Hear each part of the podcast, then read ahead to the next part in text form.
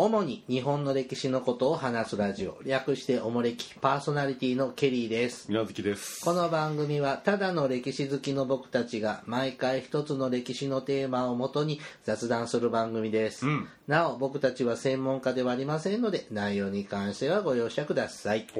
おもれき340回です、三四丸。はい、はい、ちょっと言い言いにくかったですうんかそうですね。はいあのケリーさんね今ちょっと家の片付けを頑張ってるんですけどはあ。のーなんていうの昔買って本棚に入らなかった本あをほ押し入れの肥やしとして封印してたんですね、ううん。まあ、それがですねいろいろと出てきましてですね。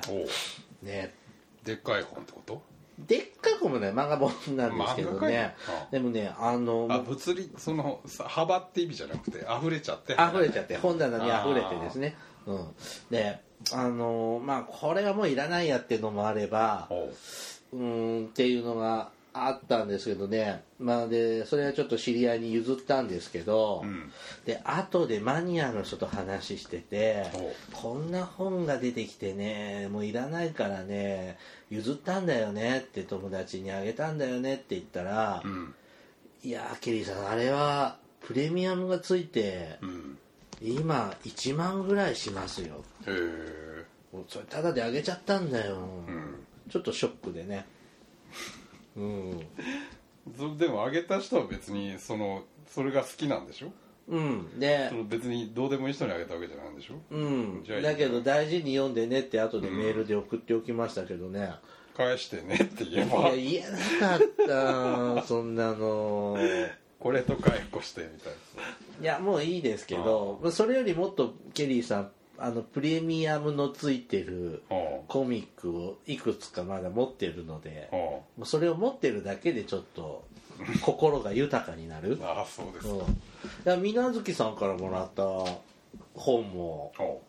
大事にプレミアついてんの？ついてるはずなの本当にで、じゃあ返して。えー大事にしないでしょ。だって水月さんくれた時 水月さんその本くれる時は屋根裏から出してあきたよ。そうん。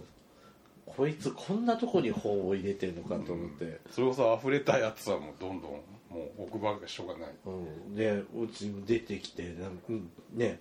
あの大事に水月さんからくれたの取ってますよあの当時はね神田とかまでそういうのあさりにねあなた言ってたねそんなこと。プレミアムついた漫画本を探しにコレクターでうん。通ったりしたもんですけどね。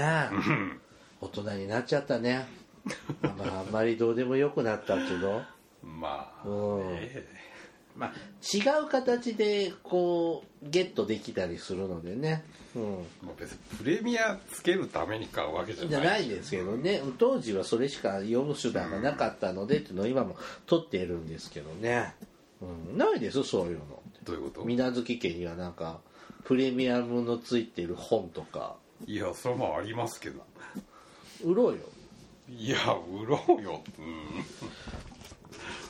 飲み会に当てるように。なんでやじゃあお前が売れよそれいやー大丈夫僕の宝物だもん。売れませんよ。むちゃくちゃやから言ってるいや僕のものは僕のもの水無月さんのものも僕のものジャイアニズム的な。うん。まあ押し入れてすごいですね。そう思い出の巣窟ですね檻が長年のまってんだまたちょっと面白いもの出てきたらまたネタにしようと思いますが今日はですね弓の話ですね。前回に続いて弓の話ですね。ほえっ、と参考資料にさせていただいたのが「武器で読み解く日本史」山田勝さん監修、えっと作り事務所。ううん。編著、えー、と PHP 文庫から出ております、えっと前回は弓というのが武器ですね。人をやっつけるためのうん。武器として定着してどんどん改良されてきた古代か古代の平安時代までのね話をしてきましたがはい。今度はちょっと鎌倉ぐらいの話。まあ武士の登場か。うんその辺の話からですね。まあ、前回ね、あのー、節竹弓とか、三枚打ち弓とか、うん。重刀弓というようなこう改良を加えてなんちゅうの殺傷能力がうん。うん。まあまあまあ。強くなってきたうん。弓が威力が強くなってきたですね、えー、とすっごい強い弓を使いこなした平の為朝とかね。うん源。あごめんなさい。源の為朝さんとかね。そういう話をしましたがこう交通力で平安時代中期後期ぐらいになると武士が登場してくる。うん。ですね。で武士はですね大鎧で身を固め騎射を得意とした人たちなんです。ってうん。大鎧はあの弓を防ぐための防に防弓を防ぐ防御に特化して作られた鎧だね。うん。ででそれそれを着て馬に乗って弓を射ることが得意なのが武士。うん。なの。あれ鎧って重いんでしょ？重いよ。何十キロですででそそれ着て馬に乗ってうん。弓を射るんだからすごいですね、うん。でこういう風な感じの人たちが出てきたのに出てきて転換期として939年うん。平将門の乱が起こります。平将門は弓歩兵うん。と突撃騎兵うんの連合部隊で、えー、と挑みます、はい。で朝廷側ですね。は藤原の秀里がうん。は、えー、と重装弓騎兵。うん。だから大鎧を着て馬に乗った乗って弓で行ってくる部隊。はい。ですね平将門は歩いて弓を撃つ人とうん。で馬に乗って刀持って、まあまあそうね。わーってやってくる人。うん。との、えー、と対決になってうん。藤原の秀里側が勝利するそうです。でまあこの平安中期の頃の集団戦の戦い方の集団の手順としてうん。小集団の重装弓騎兵同士の騎射による矢の打ち合いがありはい。その後重装弓騎兵たちがそのまま突撃する。というここれが定着してくるそううん。です最初に弓を撃って馬から馬に乗ってる状態でうん。弓を射ってひと弓の雨を一雨降らしてからわーって馬に乗って突撃してくるってこと？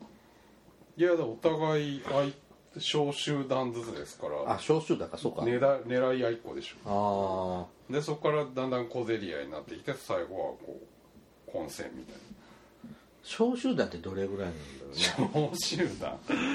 まあねそう一族老党なんていうかまあ数十人とかの規模でしょうね武士にとっては、うん。この時代武士にとっては弓こそ一番の武器に。うんということなんだね。うん。確かに弓いってるねって感じしますね。まあ武士っぽいね。うん。鎌倉とかの。はい。で鎌倉時代に入っていきます。うん。鎌倉幕府は騎車馬に乗って弓を射る技術を鍛える訓練であるはい。騎車産物？三つ物。三つ物を？飛車三つ物。を武士のたしなみとして奨励します、はい。まず一つが犬追い物。うん。多数の犬を放って何匹いったかを競うものなんだって。うん。これ動物虐待じゃないですか、まあまあそうですけど。まあままあ、犬狩りみたいなもんですねや殺さないでしょ。あ殺さないの？先が丸っこい嫌でしょ、うん。あそうなの、で犬に当てるの？当てるみたいな。動物虐待じゃない？まあもちろん今はそうでしょ。ょへええこんなのどうやってわかんの？どういうこと？え犬に当てるんでしょ、うん。死んだらさそこに転がってる でも当てただけじゃキャンキャンキャンキャンってでどっか行っちゃうじゃん。う。んそれはまた誰かが狙えばいいんじゃないの？うんじゃあじゃあ水無月さん1ポイントね。じゃあケリーさんも1ポイントね。ってなるの？審判がいいのかな？うん。これ今やってんのかな？うーん今無理でしょうね。それこそうん。あなたが言うように。絶対アウトでしょう。ん。ね。はい。2つ目ね。うやぶさめ。んやぶさめ。はい。えっ、と馬を全力疾走させながら進行方向左手に置かれた3つの的を連続して射抜く。うん。ねこれは僕子供心に記憶に残ってる杉良太郎がやぶさめしてて、杉良太郎がやぶさめ？うん、何？武田信玄であさあ北条氏康が杉良太郎さんでほ初登場シーンがどっかの海岸でやぶさめしてたんですそれはなんていう作品なの？信玄。信玄。中井貴一の。中井貴一のやつ、うん。へえでこんなんがあるんだっていうのがが存在を初めて知ったのがそれなのね杉良太郎？うん。じゃあじゃあじゃあやぶさめえだってよくお祭りとかでやってんじゃん。ケリさん田舎にはなかったんでゲリさん田舎にやってなくてもあのテレビとかでよくやってます。うん。知らなかった。で知らない。でやぶさめ祭りっていうのも最近初めて見た。そうでしょ。近くで見た。うん。うん。そしたらうお馬さんがそうそうそう。脱粉しやがって。脱粉した。うん。まおいって思った。あまあしゃあない、うん。生理現象です。あれあんなんでよくできるねって思ってどういうこと？やぶさめ。あのダッシュ馬パッカパッカパッカパッカダッシュして走りさ、抜けながら的を射る。うん、外してる人みたいよ。もちろんいるでしょうね、うん。けどあのなんかおじさんとか乗なんか乗馬クラブみたいな人が来ててああ行ってた感じで、うん。おじさん級の人は上手だった、うん。青年みたいなちょっと20代ぐらいかなっていうような人は下手だった。うん。まあまあ年の子ってやつでうん。あれでも僕できないと思う。そりゃそうや。乗るので精一杯と思う。乗るのだってできないでしょ。うん。一人で馬よ乗れないあねあ。うん。はい。あともう一個ね。うん。えーっと鍵あ傘掛け傘掛け。傘掛け。左右右左にえーっと高い低い高低。うん大きい小さい大小ね、えー変化をつけた複数の的を馬側から疾走馬を疾走させながら射抜く。うん。これやぶさめは何？的がん同じ高さ。うん。で3箇所にあるんだよね、うん。等等間隔に置いてあるのかなあれ。三箇所？二箇所じゃない3って書いてあったよ。まあまあふあ三枚の的はうん本当だよね。うんだけど傘掛けはパンパンパンってやるのか。うん。あちこちにあるんだね。まあまあまあそう。やね。まあ大体遠距離っていうね傘掛けは遠距離？うん。そのやぶさめなんか本当にすぐ近いじゃないですか。傘掛けはこう大体ちょっとこう遠距離の的うんを狙ってやるって。うんじゃあそうか近距離遠距離どっちも技術必要だもんね、うなるほどね。弓ねまさに弓なりに打たないと当たんないじゃん。でもいやそのや長ぶ距離だと。長長でもさ長距離だと。行ってまた矢を背中から取って、ってピャンってって短時間でやぶさめなんかそうですやんなきゃいけないから、大変ですね、うん。これが武士のたしなみ。記者見つ物ってねうん。受験出ますよあそうなの？はい。その鎌倉時代ぐらい鎌で倉の武士のたしなみ記者見つ物あそうです絶か対出ますよ。習った？僕。習ったよ。高多分。校でうん。本当？日本の高校の課程で 学ばれたら出てると思いますよ。本当ですか、3つはい。4番覚えてくださいね。犬追い物いやこれ漢字も書けないとダメなの？ああそうですやぶさめなんか得意ひらがなとかダメなの？ダメ傘掛け。うん。うーん。やぶさめなんて書けないでしょ？書けない。普通に読めないじゃないですか。ううん。んじゃあ字だけ見たらやぶさめって読めるんだけど。本当に？うん。でも書けない。書けないでしょ？うん。書ける流れかぶら馬。敵。ねかぶらやうん。はい。来年の共通テストに出るかもね。来年ちゃうやろ？今年のもう何言ってんですか？何言ってんすかってこもう2の月後の末ですこのよ後ぐらいですよ。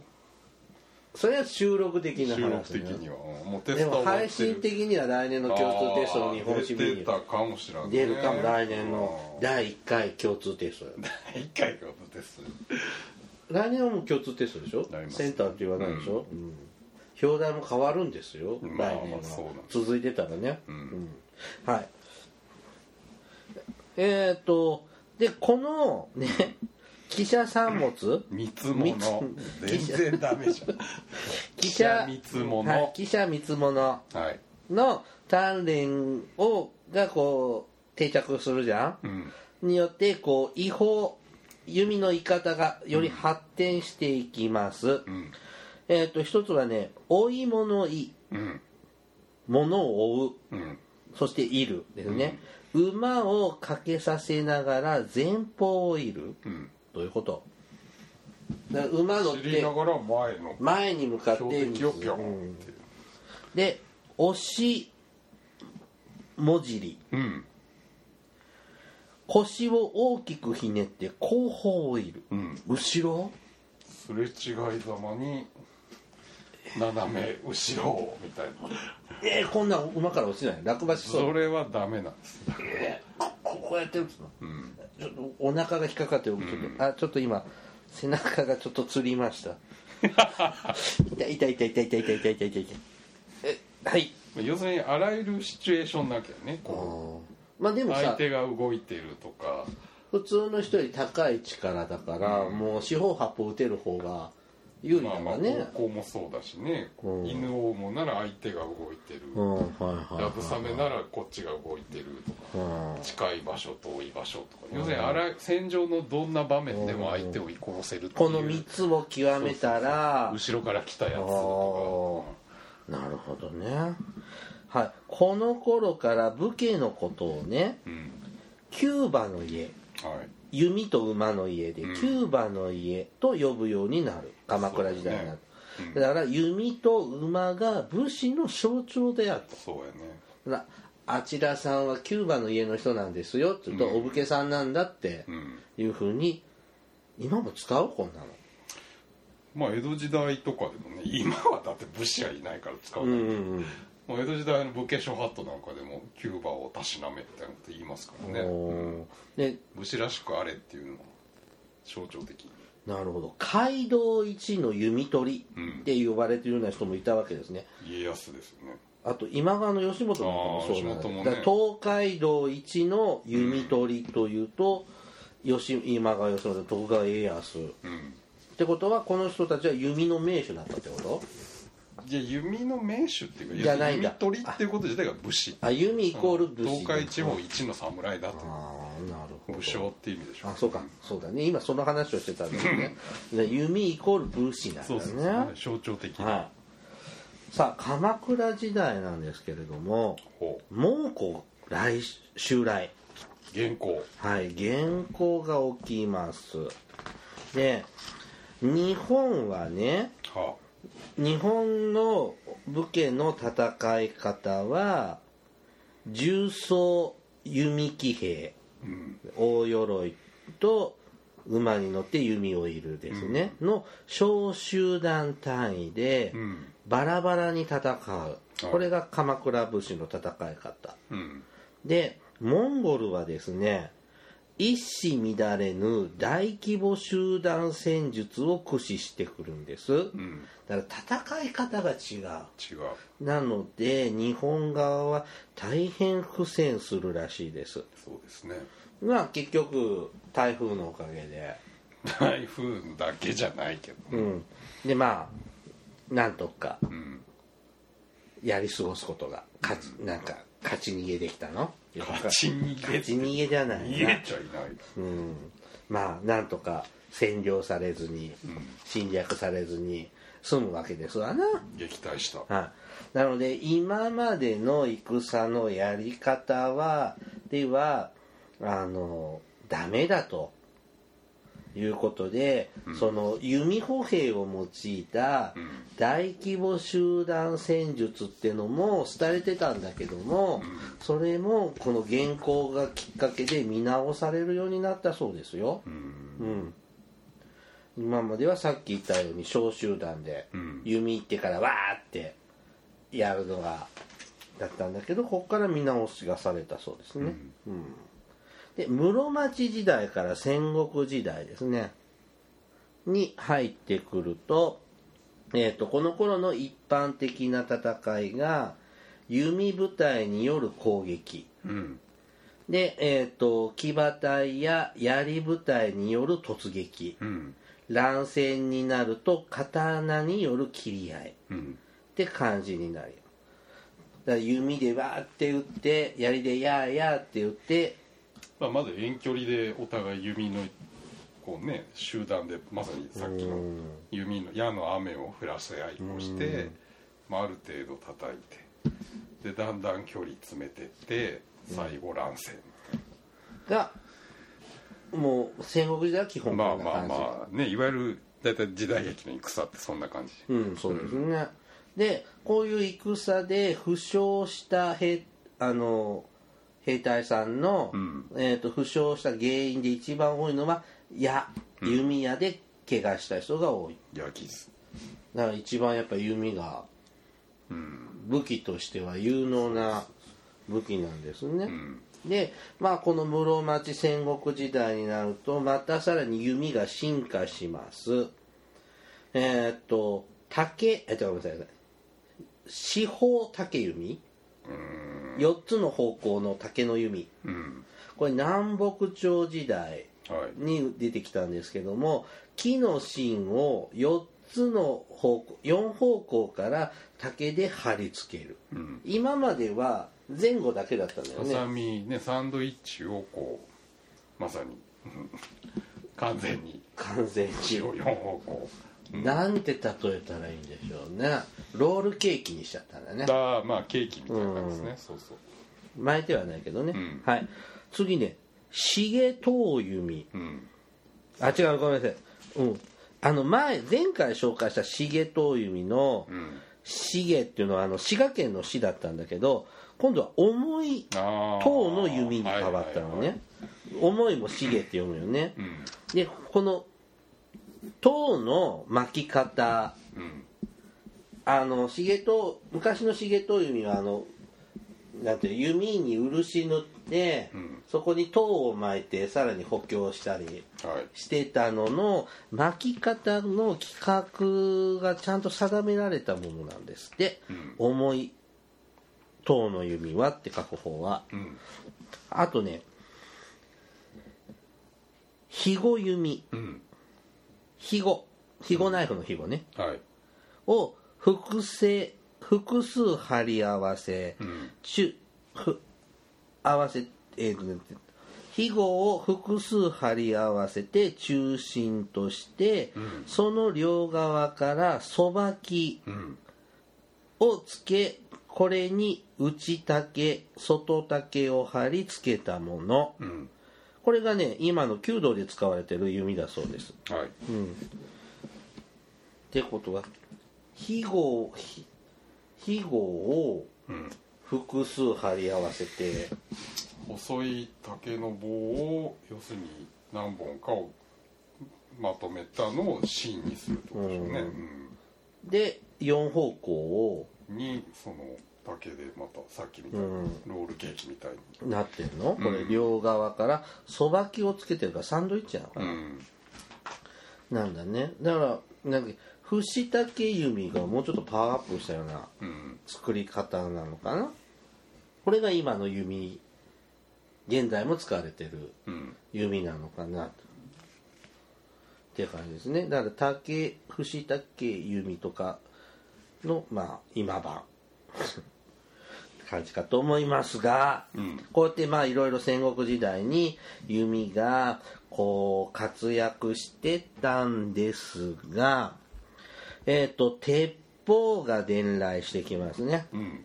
えー16世紀の半ばぐらいには鉄砲が伝来してきて、えー、とこれ以降は戦の脇役に回っていきます。そうやね確かにもう信長の時代の戦では弓矢ってあまり使われてるイメージがあまりないなないねけど、うん鉄砲って例えば雨はダメじゃないですうんか雨の当時は火縄銃だしで当時、まあ、その鉄砲ってほら詰めるのに時間がかかるんで、うんその合間に来られないように使ったりとか、まあちょっとまあ、飛び道具としては当然やっぱりね鉄砲の方が断然威力があるから、まあそれのサブに回っちゃう、はい。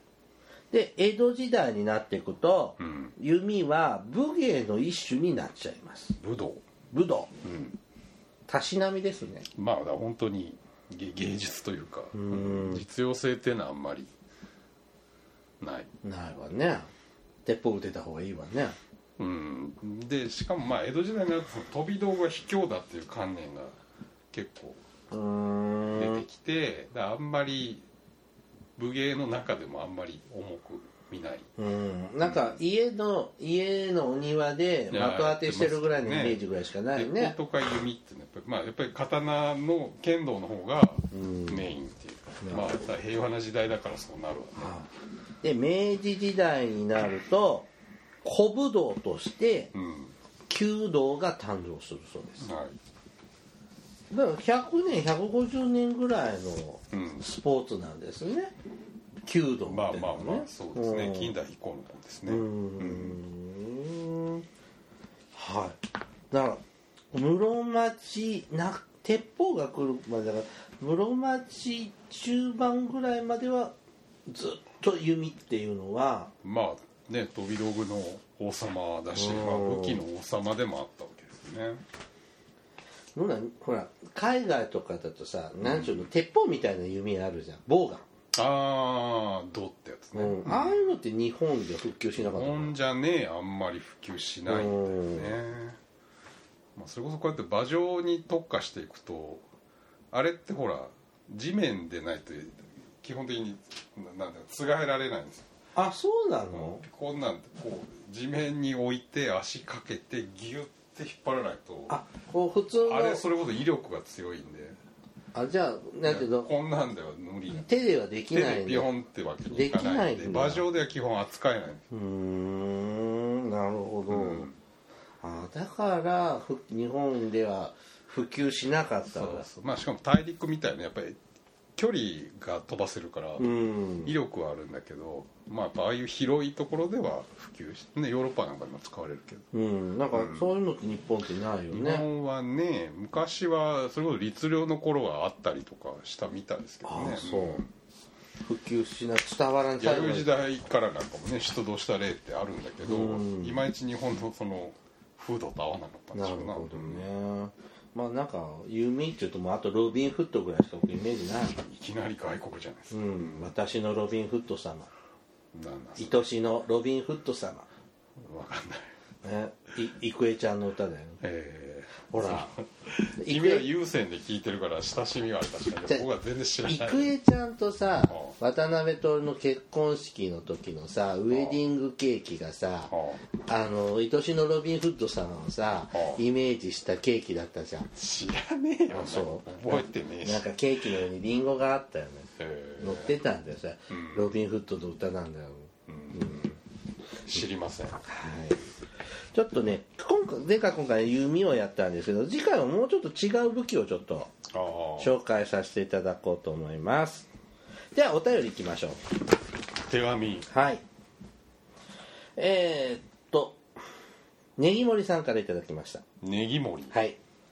ケリーさん水無月さん海坊主さんお久しぶりです今回も勤務先施設に入所されている利用者様のお話をご報告させていただきます。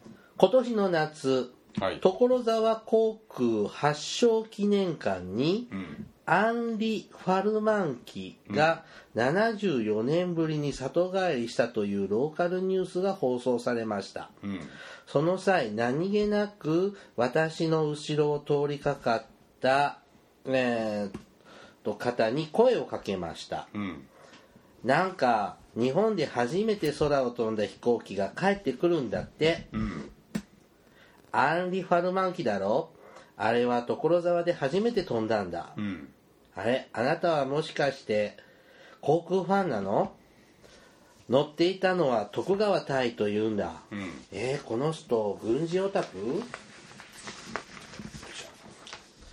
えっ、とその方は徳川大というのは何て読むのこれ？豪気な。豪気な人で徳川大にはうん。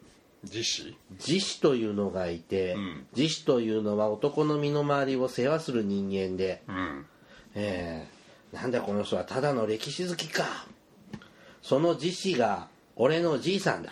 ほということでまさか関係者でした。ううんウキペディアなどではこの徳川大という方の功はえっ、とい急いで他の方がうん。乗るはずだったのに、えー、とこの機体に無理に先に乗ったと書いているのですがその方のお話じいさんがじじうん自死。をやめて自宅に戻って生活をしていたらある日突然徳川隊が自動車で訪ねてきたので村中で大騒ぎ、えー、とこの引退辞めた後いた生活してたところは所沢から片道30キロぐらい、初めて鉄道が通ったのが大正13年の頃のところにいたそうです、うん。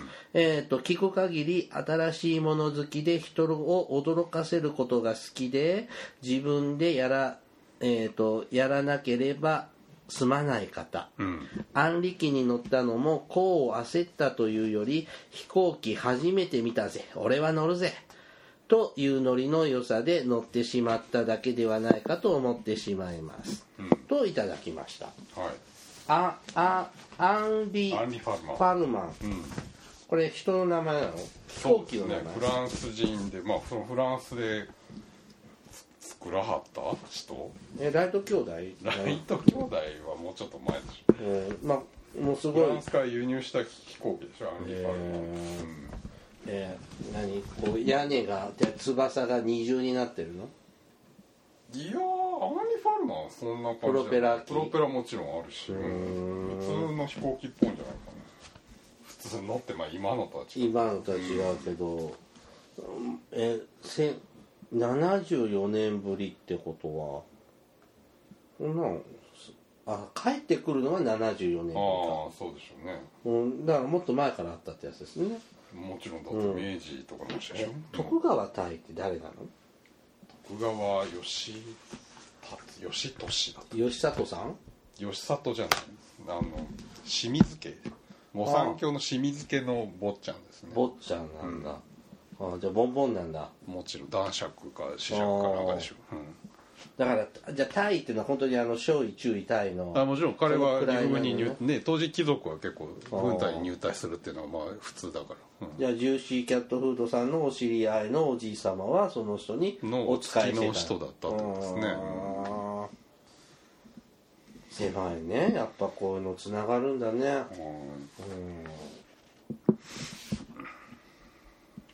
はい日本に帰ってきてまだいんの？もうもう帰っちゃったの？たまたま展示会かなんかで来たってこと？帰ったんじゃないの？展示が終了したって書いてますか？はい。本当ですね。書いてありますね、はい。はい、ありがとうございます。はい。はい、はい続いてですね長崎のよりよりさんからいただきました。よりより。はい。ケリーさん、みなずきさん、海坊主さん、こんにちは。はいえっ、と、いろいろあった大河ドラマ、伊田天でしたが、私は毎週楽しみに見ていました。BS で見た人の視聴率は加算されないため、地上波の数字だけで悪く言われるのも気の毒でした。うん西南戦争の記憶が残る明治から戦後の東京オリンピックまでを1年かけてじっくり見ることができたので大大河枠で良かったと思っていますうん。ケリーさんが指摘されていたドクター X の、えー、と話数と役名の関連には全く気づきませんでしたが、うん。劇場に登場する AI の声が声優の池田昌子さんだったので、えー銀河鉄道999のメーテルが機械の体を通り越して AI になったように思えてこのキャスティングに感心しました、うん Superfly が歌う朝ドラの主題歌の話題では、はい。10年ぐらい前のドラマ「エジソンの母」で初めて「愛を込めて花束を」を聞いて感動したことを思い出して懐かしくなりました、優しい曲でも聴く人を元気にしてくれる歌声だと思います。といただきました。はい。はい、ありがとうございます。えっ、と「伊達天ね。終わってますね。よかったね。よかったか。よかったよ。結局数字的にはひどかったひどかったね。うん。でも本当よかったと思うけどな。あそう。ーん。なんでみんな見なかったんだろう。うーん。う皆月さんなんで挫折したの？え大問題だけど。えいやちょっとあの人なんだっけ？金栗静雄さんの芝居があんまり好きじゃないな。ああなんだっけ中村？かん今勘九郎さんだっけ？勘九郎なんだっけ今。うん。そう？あーなんうん。そっちだったら僕はまだ。しんどい。安倍貞夫さんの方がちょっと。あーまあもう彼はねやりたい放題な。どの役やらしてもあんな感うじで。んまあまあでもいい話は良かったけどな。うん。ね。ドクター X も終わっちゃったしね。終わったんでしたっけ？終わってますよと。あそうなんですか、ん。あで池田雅子さんが声やってたんだよ。ーへえ。メーテルの声。はあはあはあ。機械の声ってこと？機う械ってこと、んそうそう。AI の役で、へうん、池田雅子さんが。やっぱり池田雅子はあれだよね。オードリー・ヘブバーンだよねのそうか。声の人あー、うん。そうだね。彼女ですね確かに。あとなんだろうね池田雅子さんって。あのペリーヌのお母さん役とかさ。ああ CM なんかでねちょっとこう綾鷹の CM とか出てたね綾鷹最近だったよね。ですね、うん、でもいいお年なんだよね。そりゃそうでしょ野沢雅子さんとすごい仲いいんでしょこの人。ああ世代的にやっぱりあの今でも鉄郎メーテルって呼び合いっこしてるらしいよ。ああそうか、うん。確かにね、うん。なるほどモノマネのねなんか最近いるじゃない野ですか。沢雅子さんのでしょ？あれすごいね。ジ女ョステルの格好してる人もいるでしょなんか。あいるんだ。あまあいろいろ。モノマネ芸人っていうのはさ最近ね沢口靖子のものがねやる人いるの？あーはいはいはい。なんかチラッと見てあいやなんかリッツパーティーみたいなこと言ってて あちょっと言われたいって思ったの。ああ沢口靖子ね昨日そこでロケしてえ水無月タウンで？あ汚らわしい。たでえなんで？クリーニング屋でロケしてた。クリーニング屋で？何？科捜研の女？かな？今撮影中なんですか？やってんですか？知らな。い多分今だってなんか1年ものでやったんでしょ？この間。あそうなんですか？科捜研の女って。多分そうだと思うけど、うん。えリッツ食べてた？リッツは食わねえ。クリーニング屋になんかこうななんなんだね。なんか調べに来たみたいな。クリーニングで屋さんこの洗剤は事件に関係あるんでしょうかってこうやって調べに来てるのかな、えー、サインもらった？もらってない。写真は？すんごい人だったよ。えー、そりゃそうだよね。やっぱ身を尽くしてるよね。身を尽くし。うん。 Superflyどうですか？ Superfly。あのねああのほらほらほら。なんですか？あのカーネーションじゃなくてスカーレットの。最初ねあの歌ね。うん。なんか地味だなと思ったけどあ。今口ずさんでる僕。あ そうですか、うん。まあ、耳に作ったですね、うん。確かに。ちょっとああ 毒されてる。2日ほど前にアルバムが。あ出たの？4年ぶりですかね。あ4年ぶりじゃないか。数年ぶりにあースーパーフライ。フレアも入ってるの？もちろん。ああいいね。ちょっとね信楽とか行きたいね。ああラッピングの電車があるんですよ。あのスカーレットの。ああまあそれどこのご当地でも来るたびそれやってんだよね。やっぱりやるんだろうかうん。な、NHK が金出すんかね。違うでしょ？町でしあょ？あ信楽高原鉄道ってねあのあれに。ああはいはいはい戸田恵梨香の絵がドーンってやつが走ってましたよ、うん。正面衝突しないように 信楽はね。だってあの岐阜の人の話聞いてたら半分が多いの時はラッピング列車明智鉄道走ってたんだって。ああ、あのあの子の？そうそうそう。すずめちゃんのあの悠久三姉妹のあ。末っ子ね。うん。だからほらなんか僕前見た時は何だっただろう。平清盛の時はさ JR 西日本が東海道線山陽線。う大河もあんの？そんうん。平清盛の時になのラッピングして松村松村なんだっけ松山健一のとか。ほああもうもうもう全部観光のため。うまあまあね、うん。今はもうなんか、博覧会やってますよ。なんなんなんだっけ。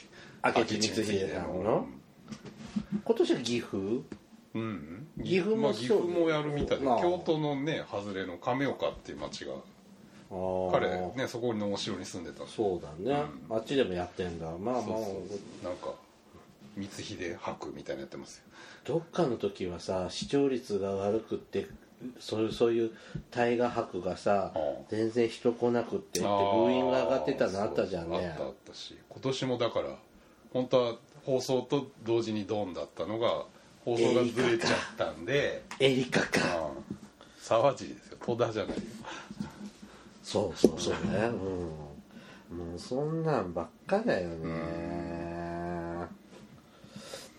なんとかね。まあそういうねスキャンダルのないようにねお願いしたいです言ってましたね裏裏暗いことがある人は断ってください。キうん。ャスティングを。そうだよね。半分冗談で言ってました。さ伊達天なんかさその明治の終わりから昭和のよ39年まではい。半世紀分でしょ、はい。だ歴史絵巻みたいだからもういろんな登場人物がうん。ちょっとずつわらわらわらわら出てさ、だから登場人物もさ多すぎでさ、うんあちゃんと最初から見てついてきたから見れるけど、あのとつまみ食いで見てると何が何だか分かんないよね。まあそうですね。逆にその方が見やすいっていう人もいるのかもしれないけどね、まあホームドラマみたいな感じで。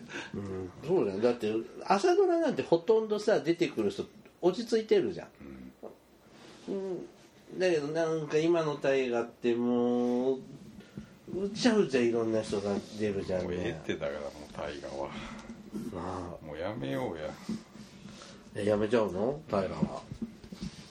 まあでも少なくともまだ2年はあるってことですね。そう、でそれからは妄想大河で。妄想大河 はいさあ今日はここまでにしましょう、うんはい。おもれきではリスナーの皆様からのお便りを募集しています。あの時代に行ってみたい、あの人に会いたい、おすすめの歴史漫画や歴史小説、大河ドラマなど歴史ドラマや映画の思い出や感想、戦争の体験談など、他にもいろいろとお便りテーマがあります。詳細はおもれきのブログをご覧ください。番組へのお便りは、E メールまたは Twitter のダイレクトメールでお送りください。メールアドレスはおもれき2013アットマーク Gmail.com ツイッターはひらがなでおもれきと検索してください。はいはい。ではまた、ポッドキャストでお会いしましょう。さようなら。さよなら